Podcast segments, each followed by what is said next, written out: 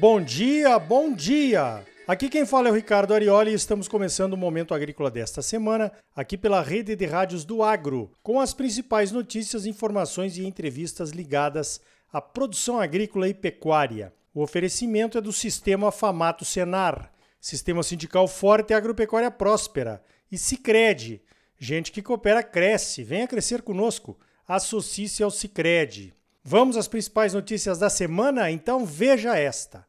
Os pecuaristas argentinos estão enfrentando problemas. O governo argentino bloqueou as exportações, principalmente para a China, com o argumento de aumentar a oferta de carne no mercado interno e, com isso, baixar os preços. O bloqueio argentino aconteceu em maio e estava previsto para durar 30 dias, mas se transformou em um sistema de cotas que continuam limitando as exportações. Essa política será revisada no final de agosto, mas deve ser mantida até dezembro, pelo menos. Segundo o Rabobank, que publicou um relatório a respeito do tema nesta semana, o volume de exportações está reduzido a metade do volume médio mensal do que foi exportado entre julho e dezembro do ano passado. Em 2020, a Argentina foi o segundo maior fornecedor de carne bovina para a China. Agora, outros países, como o Brasil, estão ocupando esse espaço. A Argentina estava crescendo em suas exportações de carne bovina, exportando 75% do volume total para a China.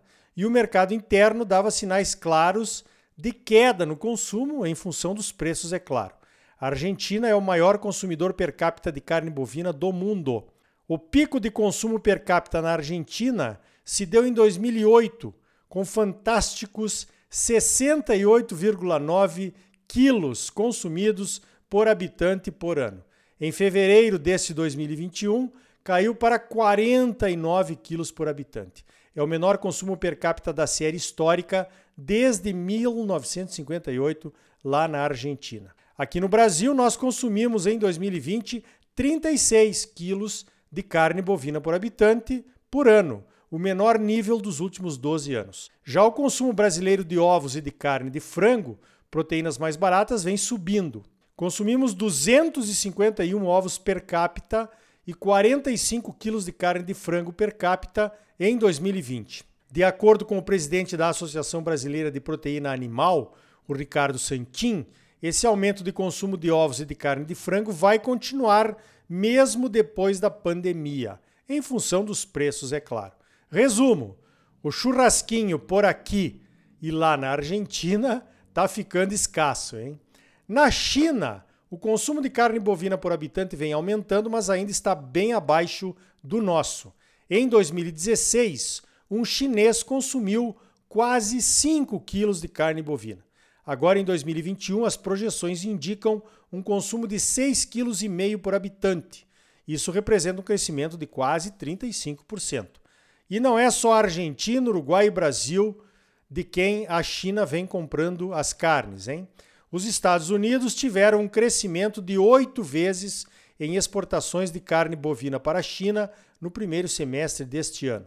O Brasil ainda é o principal fornecedor chinês, com 38% das vendas totais. A Austrália, que está ali pertinho da China, é o país que destoa. As exportações de carne australiana para a China caíram 53%. Parece que o problema foi com o relacionamento diplomático entre os países e não só com algum fato relacionado à carne australiana. Problema de política externa. Hein? A Oceania, continente composto por Austrália e pela Nova Zelândia, era o terceiro maior fornecedor de carne para a China e atualmente caiu para quinto. Tá vendo? Tratar bem o cliente é parte importante do negócio. Aqui no Brasil, tem muita gente que ainda não entendeu isso, hein? Veja esta: um seguro de safra lastreado em índices meteorológicos do INEMET, o Instituto Nacional de Meteorologia, deverá ser lançado em breve. Parece um negócio tão óbvio, né? Usar informações meteorológicas históricas para precificar um seguro rural, hein? Mas aqui no Brasil não é. É inovador. Os Estados Unidos já têm. As séries históricas de precipitação coletadas em diversas regiões do Brasil podem trazer mais segurança às seguradoras. E com mais segurança, os riscos da seguradora diminuem e os valores do seguro agrícola podem ficar mais baratos, pelo menos em algumas regiões, né? Outra possibilidade é que as políticas públicas que favorecem a contratação dos seguros agrícolas podem ser direcionadas para regiões com maiores históricos de problemas. Por exemplo, nessas regiões, uma contratação maior de seguros garante os produtores e também pode diminuir os valores do seguro, desta vez pelo número maior de contratos ou de apólices, como se chama no jargão do seguro rural. Eu tenho dito aqui no Momento Agrícola que o seguro rural brasileiro mudou e mudou para melhor. Quem ainda pensa no velho Proagro quando fala em seguro, que só garantia o financiamento do banco e era empurrado goela abaixo, precisa conhecer as novas modalidades. Olha só, nesta semana, na quarta-feira, fizemos uma live pela Comissão de Cereais, Fibras e Oleaginosas para tratar do novo padrão de classificação de soja que a China está propondo. O Ministério da Agricultura recebeu da Organização Mundial do Comércio a intenção da China em alterar o padrão para a soja que ela compra no mercado. Isso foi em fevereiro deste ano. Dentro das formalidades, a OMC comunicou os países membros e está aberta então uma consulta pública mundial. Como se trata de soja, nosso maior produto de exportação, e de China, nosso principal comprador, precisamos discutir e analisar as mudanças propostas por eles no detalhe. Para essa nossa live, nós chamamos o Ministério da Agricultura, a Associação Nacional de Exportadores de Cereais, a ANEC, que tem um contrato padrão de exportação, e o Centreinar, da Universidade Federal de Viçosa, que é especialista em classificação e armazenamento de grãos. Aparentemente, não devemos nos preocupar com o novo padrão chinês. Aparentemente. A China aumentou a tolerância para alguns defeitos, o que é benéfico, mas diminuiu a umidade dos grãos para 13%. A umidade padrão aqui no Brasil é 14%. Na Argentina é 13,5% e nos Estados Unidos é 13%. Também tem dois tipos de soja que eles chamam de soja de alto teor de óleo e soja de alto teor de proteína que preocupam, principalmente o alto teor de proteína, que varia no novo padrão de 40 a 44%. A média brasileira de teor de proteína na soja é de 37%, variando de 28 a 41%, de acordo com dados da Embrapa. Então não conseguiremos atender, mas ainda temos tempo para negociar.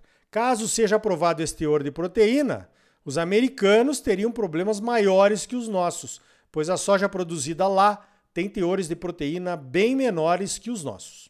A live veio a calhar, pois o Ministério da Agricultura está propondo uma revisão do padrão brasileiro de soja, que é de 2007. A consulta pública começa na semana que vem.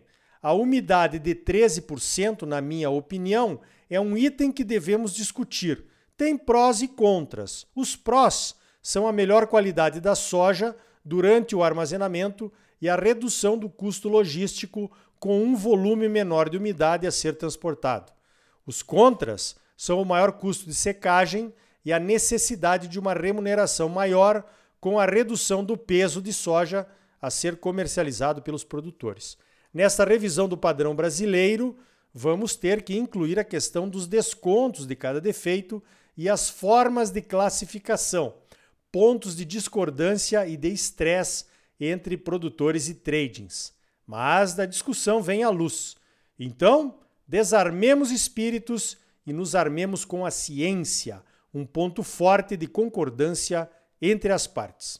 Uma coisa é certa: na liderança mundial em que o Brasil se encontra na produção e exportação de soja, a qualidade tem que ser a companheira sempre presente. É condição para que nos mantenhamos na liderança por um longo período.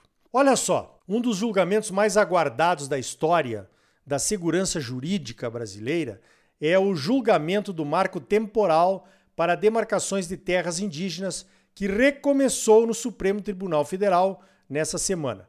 O assunto se arrasta há anos e parece que a decisão final ainda vai demorar. A sessão foi interrompida na quinta-feira e só vai ser retomada na semana que vem, quarta-feira, dia 1 de setembro e ainda tem 30 entidades inscritas para falar. A tese do marco temporal diz que os indígenas só podem reivindicar terras que estivessem ocupando em outubro de 1988, a data da promulgação da Constituição. Assim está escrito na Constituição. Mas aí tem o STF para interpretar, né? E é aí que começa a insegurança jurídica no Brasil. O que valeu ontem pode não valer amanhã se a interpretação do STF for diferente. Se cair o marco temporal, qualquer área de terras dentro do território brasileiro poderá ser reivindicada como terra indígena e desapropriada sem direito a nenhuma indenização. É assim que acontece hoje, hein? Produtor atingido por demarcação de terras indígenas perde tudo. Quer saber? Eu duvido que esse assunto seja resolvido na semana que vem. Eu acho que fica para depois do dia 7 de setembro, o dia da grande manifestação da independência. E os indígenas acampados lá vão permanecer ou serão retirados para que os não indígenas possam se manifestar no dia 7? deixar que os pró e os contra se encontrem é temerário, vai dar problema. Hein? Pois então, olhando e analisando friamente o que tem acontecido nos últimos tempos, problema e conflito parece que é tudo que se quer, principalmente as mais altas autoridades da nossa nação, né? Então tá aí. No próximo bloco, vamos conhecer os números da previsão que a China faz para a sua economia agrícola nos próximos 10 anos, até 2030. A CNA e a Invest SP lançaram um sumário executivo do Outlook Agrícola da China 2021-2030. Alguns números são bem impactantes para o nosso agro. É logo depois dos comerciais. E também intercâmbios rurais para filhos de produtores e para produtores também. Você já pensou nisso? E ainda hoje, o segundo episódio da nossa nova série O que vem por aí. Vamos saber o que vem por aí nas máquinas e equipamentos agrícolas. É o seu momento agrícola falando de futuro, do nosso futuro. E aí, tá bom ou não tá? É claro que tá bom, você só merece o melhor. Então não saia daí. Voltamos em seguida com mais momento agrícola para você num oferecimento do Sistema Famato Senar. Sistema sindical forte e agropecuária próspera. E gente que coopera cresce. Venha crescer conosco, associe-se ao Cicred. Voltamos já!